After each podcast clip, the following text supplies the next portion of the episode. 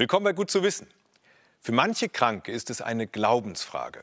Nehme ich ein herkömmliches, normales Medikament oder doch eher Globuli, also ein homöopathisches Präparat? Um diese Glaubensfrage gibt es aktuell mal wieder Streit und konkret geht es um die Frage, ob man statt Antibiotika, also Medikamenten, die Bakterien abtöten, Globuli nehmen kann. Das soll jetzt eine Studie klären, die der Bayerische Landtag mit Stimmen von CSU, Freien Wählern und Grünen im November in Auftrag gegeben hat. Diese Studie soll herausfinden, wie der Antibiotikaeinsatz reduziert werden kann.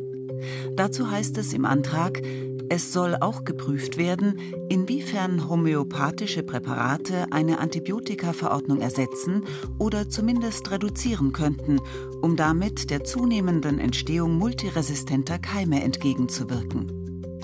Der Hintergrund, es werden zu viele Antibiotika verschrieben und eingenommen. Und das fördert die Entstehung von hochgefährlichen, multiresistenten Keimen, also Keime, gegen die es kaum Medizin gibt.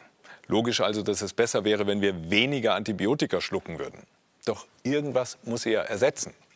Und hier kommt die Homöopathie als mögliche Alternative ins Spiel. Wir schauen uns mal an, wie solche Präparate hergestellt werden.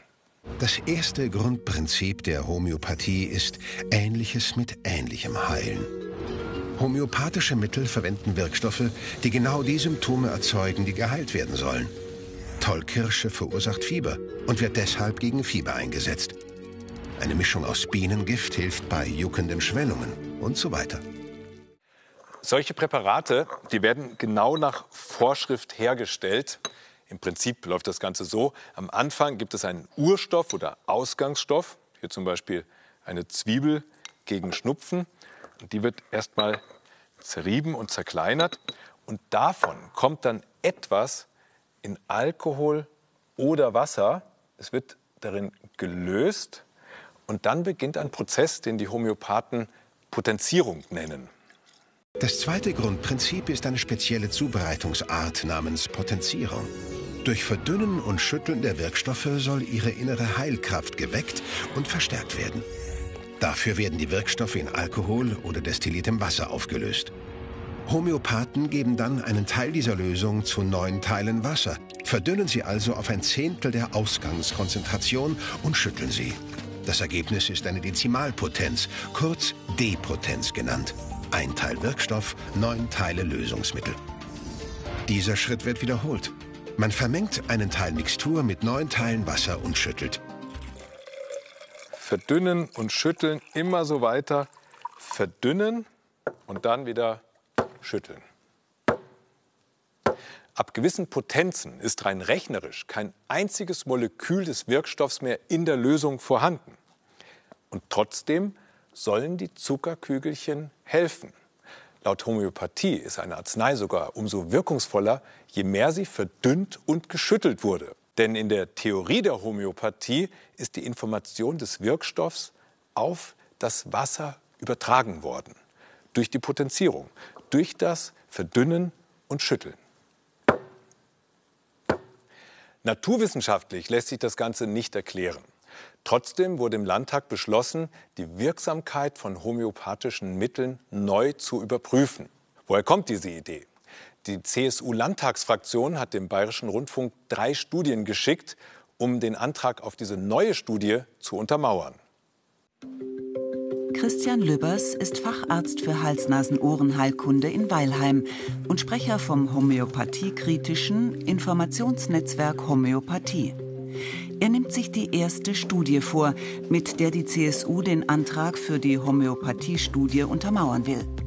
Eine Meta-Analyse, also eine Übersichtsarbeit, die verschiedene Studien zu einem bestimmten Thema zusammenfasst und bewertet. Diese Meta-Analyse überprüft 32 Studien, die die Wirkung von homöopathischen Arzneimitteln untersuchen. Wirkt Homöopathie oder nicht? Das Ergebnis? Homöopathie könnte geringe spezifische Behandlungseffekte haben. Aber schon zwei Sätze später heißt es, dass man bei der geringen oder unklaren Qualität der Beweise vorsichtig sein müsse bei der Interpretation der Ergebnisse eine Meta-Analyse von Studien, die keine ausreichende Qualität besitzen, wird nicht zu einer Meta-Analyse mit hoher Qualität führen. Im Gegenteil, genau das geben die Autoren selbst in der Zusammenfassung dieser Meta-Analyse an, dass eben sie selbst ihre eigenen Ergebnisse bitten, nur mit äußerster Vorsicht zu interpretieren, weil eben die zugrunde liegenden Studien von schlechter Qualität waren. Also sein Fazit? In dieser vorliegenden Meta-Analyse konnten die Autoren nicht zeigen, dass Homöopathie besser als der Placebo-Effekt wirkt. Studie Nummer zwei wurde bei Patienten gemacht, die eine Blutvergiftung, eine Sepsis hatten. Alle 74 Patienten waren auf einer Intensivstation und bekamen Antibiotika. 34 davon haben zusätzlich dazu Placebos eingenommen, also ein Scheinmedikament ohne einen Wirkstoff. Die anderen 33 Erkrankten haben Globuli zusätzlich zu den Antibiotika bekommen. Die Studie wollte herausfinden, ob homöopathische Präparate ein längeres Überleben ermöglichen. Das Ergebnis? 180 Tage später waren mehr Patienten aus der Placebo-Gruppe verstorben. Die Antwort der Studienautoren ist natürlich, dass die Homöopathie gewirkt hat, aber ob das was ganz anderes war, ob eben diese Menschen an anderen Ursachen gestorben sind, die mit der Sepsis halt eben überhaupt nichts zu tun haben. All diese Fragen beantwortet eben diese Studie nicht.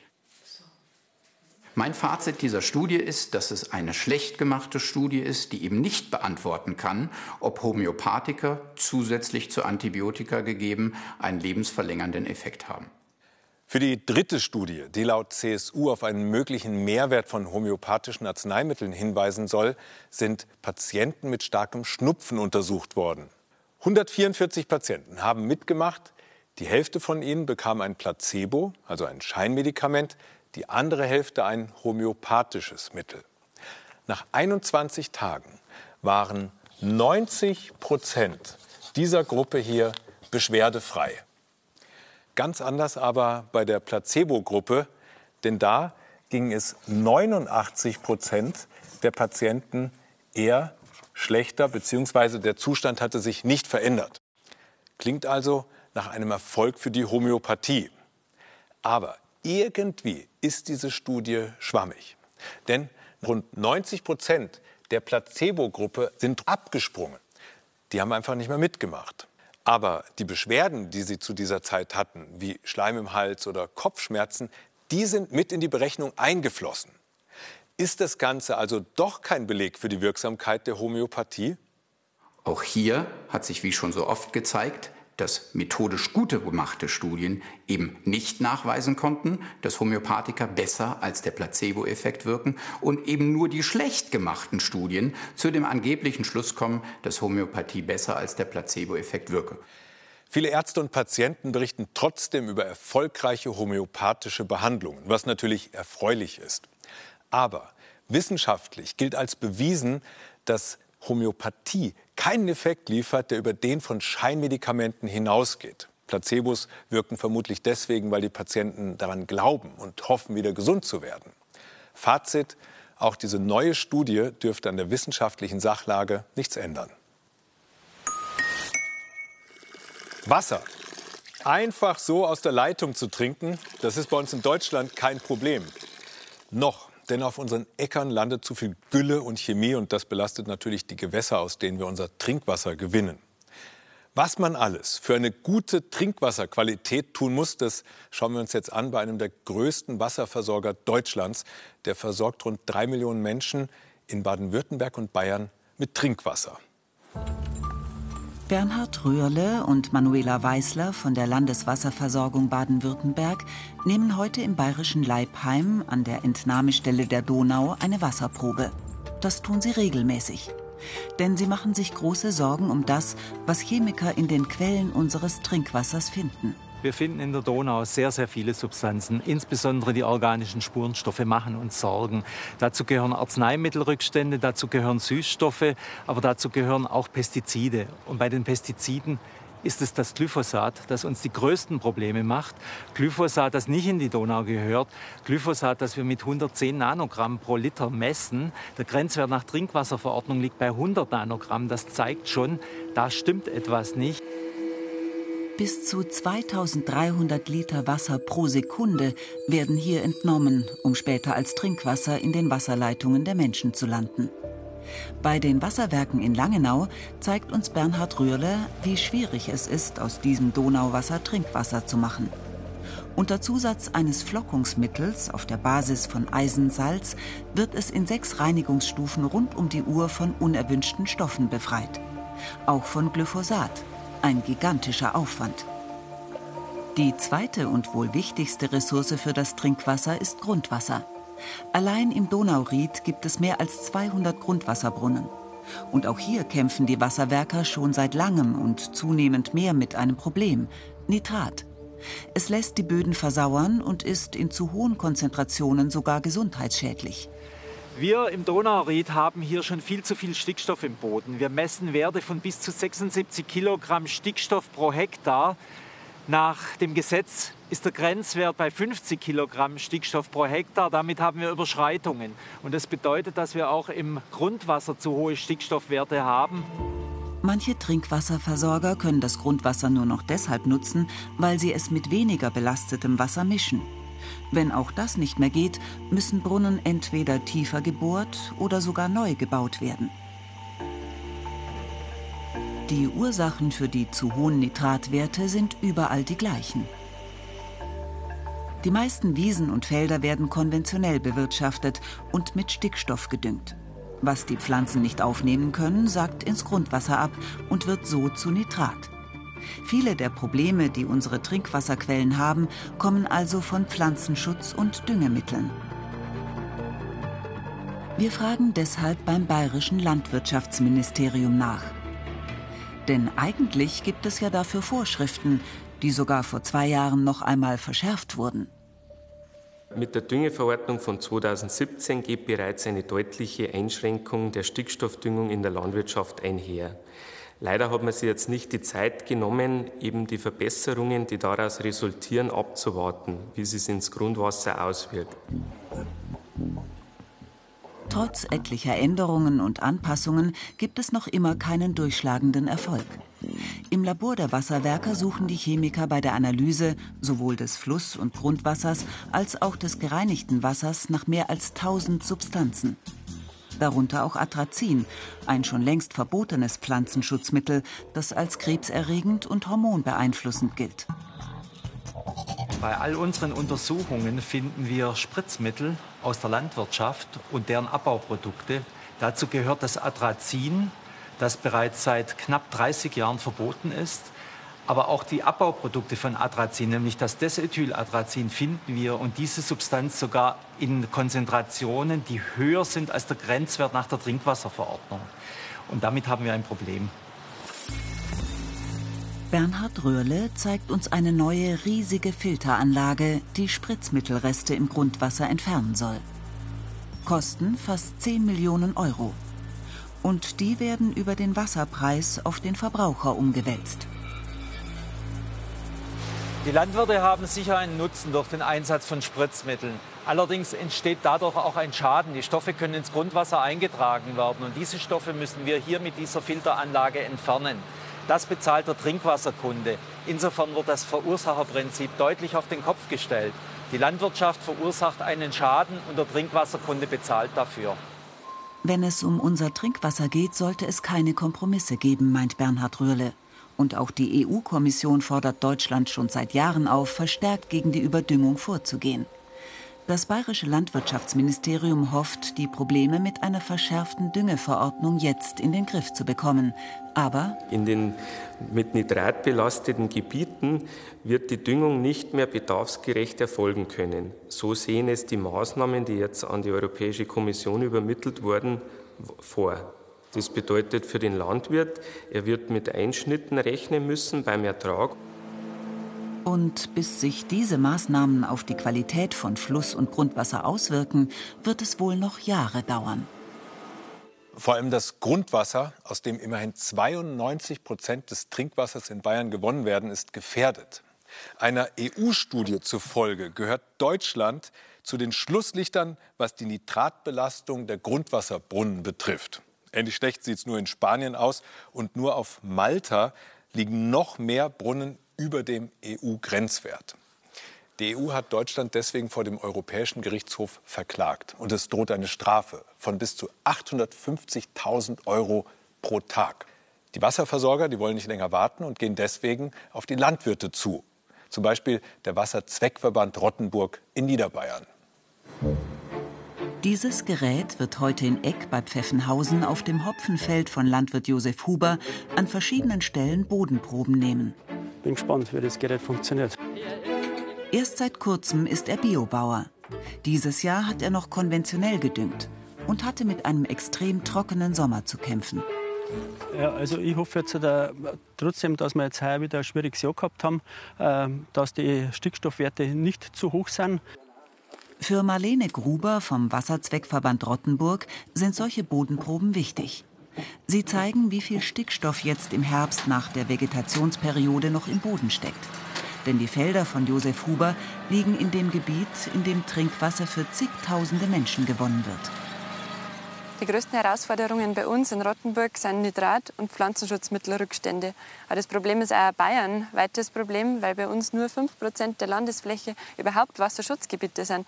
In Deutschland liegt der Bundesdurchschnitt bei 12% Hopfen ist eine schwierige Pflanze in einem schwierigen Gelände. Der Boden ist über viele Monate im Jahr nahezu unbedeckt. Die meisten Hopfensorten sind empfindlich. Auch Josef Huber hat als konventioneller Landwirt noch gedüngt und gespritzt, damit am Ende des Jahres der Ertrag passt. Alles im Rahmen und sehr verantwortungsbewusst. Trotzdem ist er ins Nachdenken gekommen ist selber mal wieder gefährlich, wenn man äh, Düngemittel oder Pflanzenschutzmittel ausbringt äh, und gerade eine Bodenbearbeitung gemacht hat und ist keine Struktur da, äh, dass dann einfach das abgeschwemmt wird. Das läuft dann da am Bach runter oder dem Straßengraben und sammelt sich dann da unten oder woanders läuft es dann in einen Bach rein und belastet unser, unsere Gewässer und, unser, und das Grundwasser. Und das will ich einfach nicht. Etwas, was auch der Wasserzweckverband Rottenburg unbedingt vermeiden will. Noch ist die Belastung ihrer Grundwasserbrunnen mit Nitrat- und Pflanzenschutzmitteln nicht im roten Bereich. Handlungsbedarf allerdings gibt es schon seit langem. Die Stoffe, die wir jetzt im Grundwasser in unsere Brunnen finden, das sind die, die ausgebracht worden sind in den letzten Jahrzehnten. Das heißt, das, was wir jetzt ausbringen, wird in Zukunft irgendwo ankommen bei uns im Wasser. Und die Frage ist, wie sind die Wirkstoffe, wie bauen sich die ab, was passiert denn da genau. Das ist ja nie genau abzusehen. Und deswegen ist für uns wichtig, wirklich jetzt was zu tun und jetzt dafür zu sorgen, dass das Wasser geschützt wird, damit wir in der nächsten Generation und in den nächsten Generationen ein sauberes Wasser haben.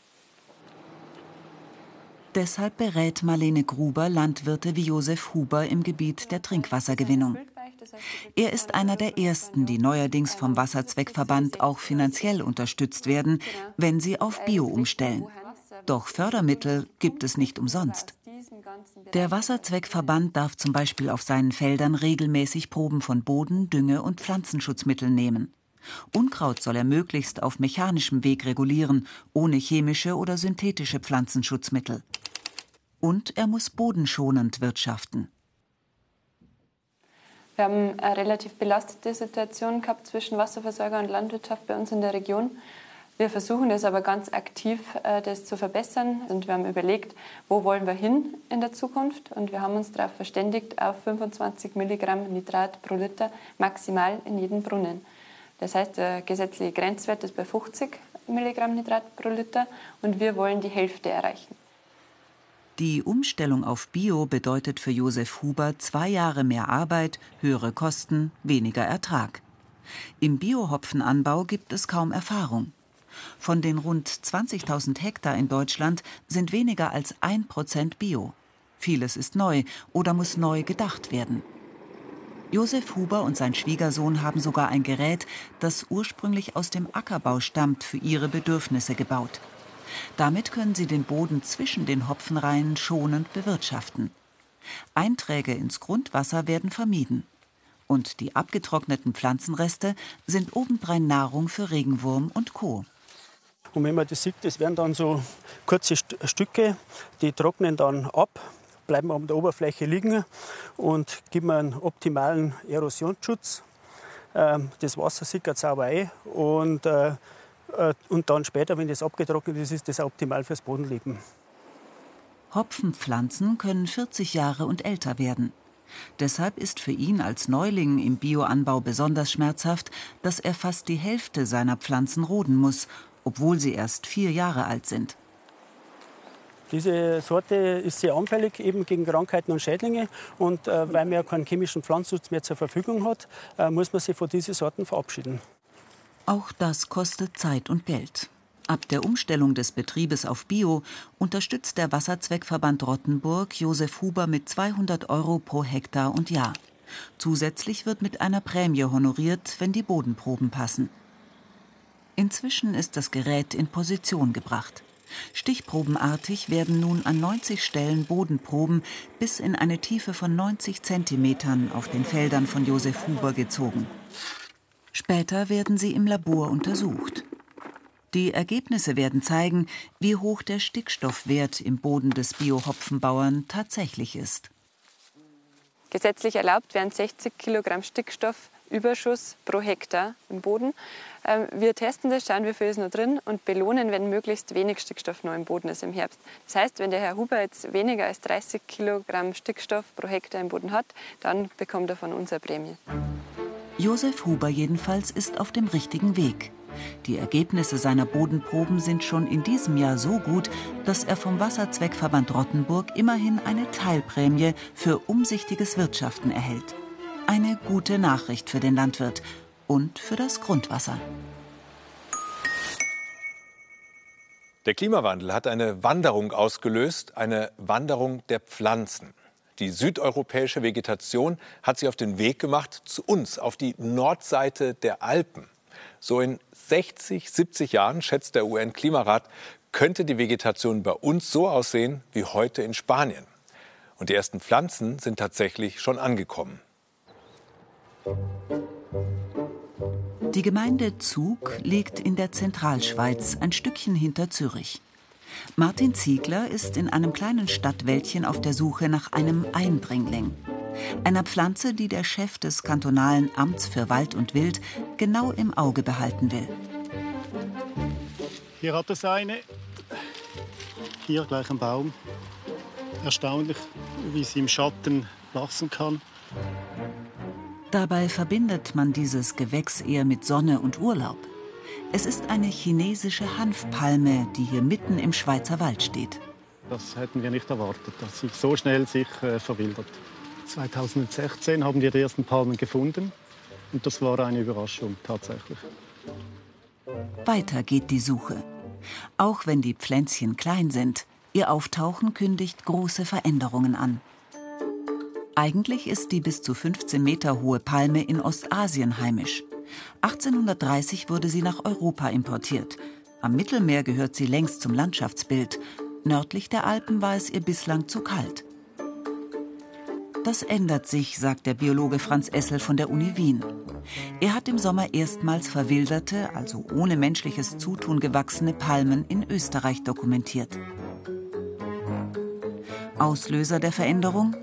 Die letzten Jahre waren rund zwei Grad wärmer als das Mittel des vorigen Jahrhunderts. Dieser doch erhebliche Temperaturanstieg ermöglicht es jungen Hanfpalmen zu keimen und vor allem auch die Winter zu überleben. Ich würde davon ausgehen, dass die in den nächsten 10, 15 Jahren deutlich häufiger verwildert anzutreffen sein wird. Die grundsätzliche Tendenz dahinter ist ein eindeutiges Signal, dass der Klimawandel mittlerweile gravierende Auswirkungen hat. Manche Arten werden gefördert, Hanfpalme. Viele andere, häufig heimische Arten, bekommen aber starke Probleme.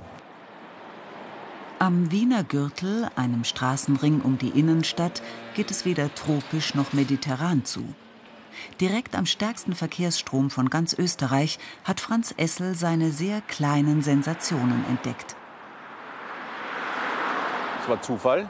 Ich wohne hier nicht weit weg und eines Tages habe ich meine Tochter zu einer Freundin gebracht und bin an diesen großen Blumentrog vorbeigekommen und als Botaniker in der Stadt haben wir halt die Augen offen und da war ich zugegebenermaßen sehr erstaunt, wie ich hier vorbeigegangen bin und diese kleinen Palmen gesehen habe. Noch erkennen nur Eingeweihte, was da im Kübel wächst. Die jungen Palmen sehen eher aus wie ein gröberer Grashalm. Aber Franz Essel ist sicher, mindestens einen, eher zwei Wiener Winter haben diese Pflanzen schon überlebt. Wo das hinführen kann, ist auf diesen Handyvideos zu sehen. Die Aufnahmen stammen aus dem Tessin, südlich der Alpen. Hier haben sich die Palmen in den 80er Jahren etabliert. Ihre immergrünen Wedel nehmen heimischen Pflanzen Licht und Raum und verdrängen sie. In der Schweiz steht die Hanfpalme deswegen auf der schwarzen Liste invasiver Arten. Aktiv bekämpfen wie im Tessin muss man die Hanfpalme im Kanton Zug noch nicht. Vorsorglich hat Martin Ziegler aber schon einmal alle bekannten Palmenpositionen im Wald in einer Karte festgehalten. Denn die Ausbreitung der Palmen ist kein rein ästhetisches Problem. Wildtiere finden an Palmen keine Nahrung. Die Wurzeln halten den Boden schlechter zusammen als heimische Bäume. Es drohen vermehrte Hangrutsche. Und? Das Holz ist wertlos, das kann man nicht sägen, das kann man nicht verbauen, das äh, kann man auch nicht verbrennen. Oh, hier ist noch eine. Noch lassen die Palmen sich leicht entfernen. Martin Ziegler will die meisten von ihnen stehen lassen, um zu sehen, wie sie langfristig mit dem Klima im Kanton klarkommen. Die Invasion der Palmen ließe sich ohnehin am leichtesten an ihrem Ursprung verhindern. Im Nachbarort Walchwil kann Martin Ziegler das Problem exemplarisch vorführen. Hier sehen wir eine typische Situation in einem Hausgarten. Diese Palmen die wurden gepflanzt. Und wenn wir da weitergehen, sehen wir hier eine versamte Palme. Die ist verwildert. Die Hanfpalme mag in der Schweiz zwar auf der schwarzen Liste stehen, sie kann aber nach wie vor ganz legal als Zierpflanze gekauft werden.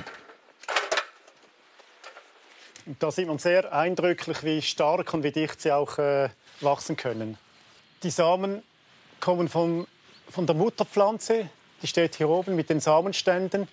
Die, die Früchte, das sind die einzelnen Beeren, die fallen darunter und können hier keimen und können sich entwickeln und wachsen so dicht, dass alles andere verdrängt wird. Die meisten verwilderten Palmen finden sich in der Nähe von Gärten. Vögel tragen die Samen in den nahen Wald. Wir sind nicht glücklich, dass die Hanfpalle noch frei verkäuflich ist und das ohne Auflagen, weil äh, damit werden immer mehr Pflanzen in den Garten gesetzt und äh, können sich in den Wald versammeln. Und das ergibt natürlich das Problem, dass der Druck auf den Wald steigt. Kein Wunder, dass Revierförster Vitus Hürlimann kein Palmenfan ist. Die beste Lösung wäre, die Samenstände der Zierpalmen rechtzeitig zu entfernen. Die Besitzerin dieses Hauses hat die Maßnahme abgesegnet. Doch die Samen dürfen jetzt nicht einfach in den Gartenmüll. Nein, auf keinen Fall. Die gehören nicht in den Kompost, die müssen verbrannt werden. Der Kompost kommt wieder aufs Feld und dort können sie keimen und sich weiter vermehren. Martin Ziegler glaubt, mit Hilfe der Palmenbesitzer und durch Wachsamkeit in den Wäldern kann die Situation unter Kontrolle gehalten werden. Die Problematik ist auch eine Warnung für die winterwarmen Standorte in Deutschland. Auch in Mainz und am Rhein haben Gärtner schon einzelne verwilderte Palmen gesichtet.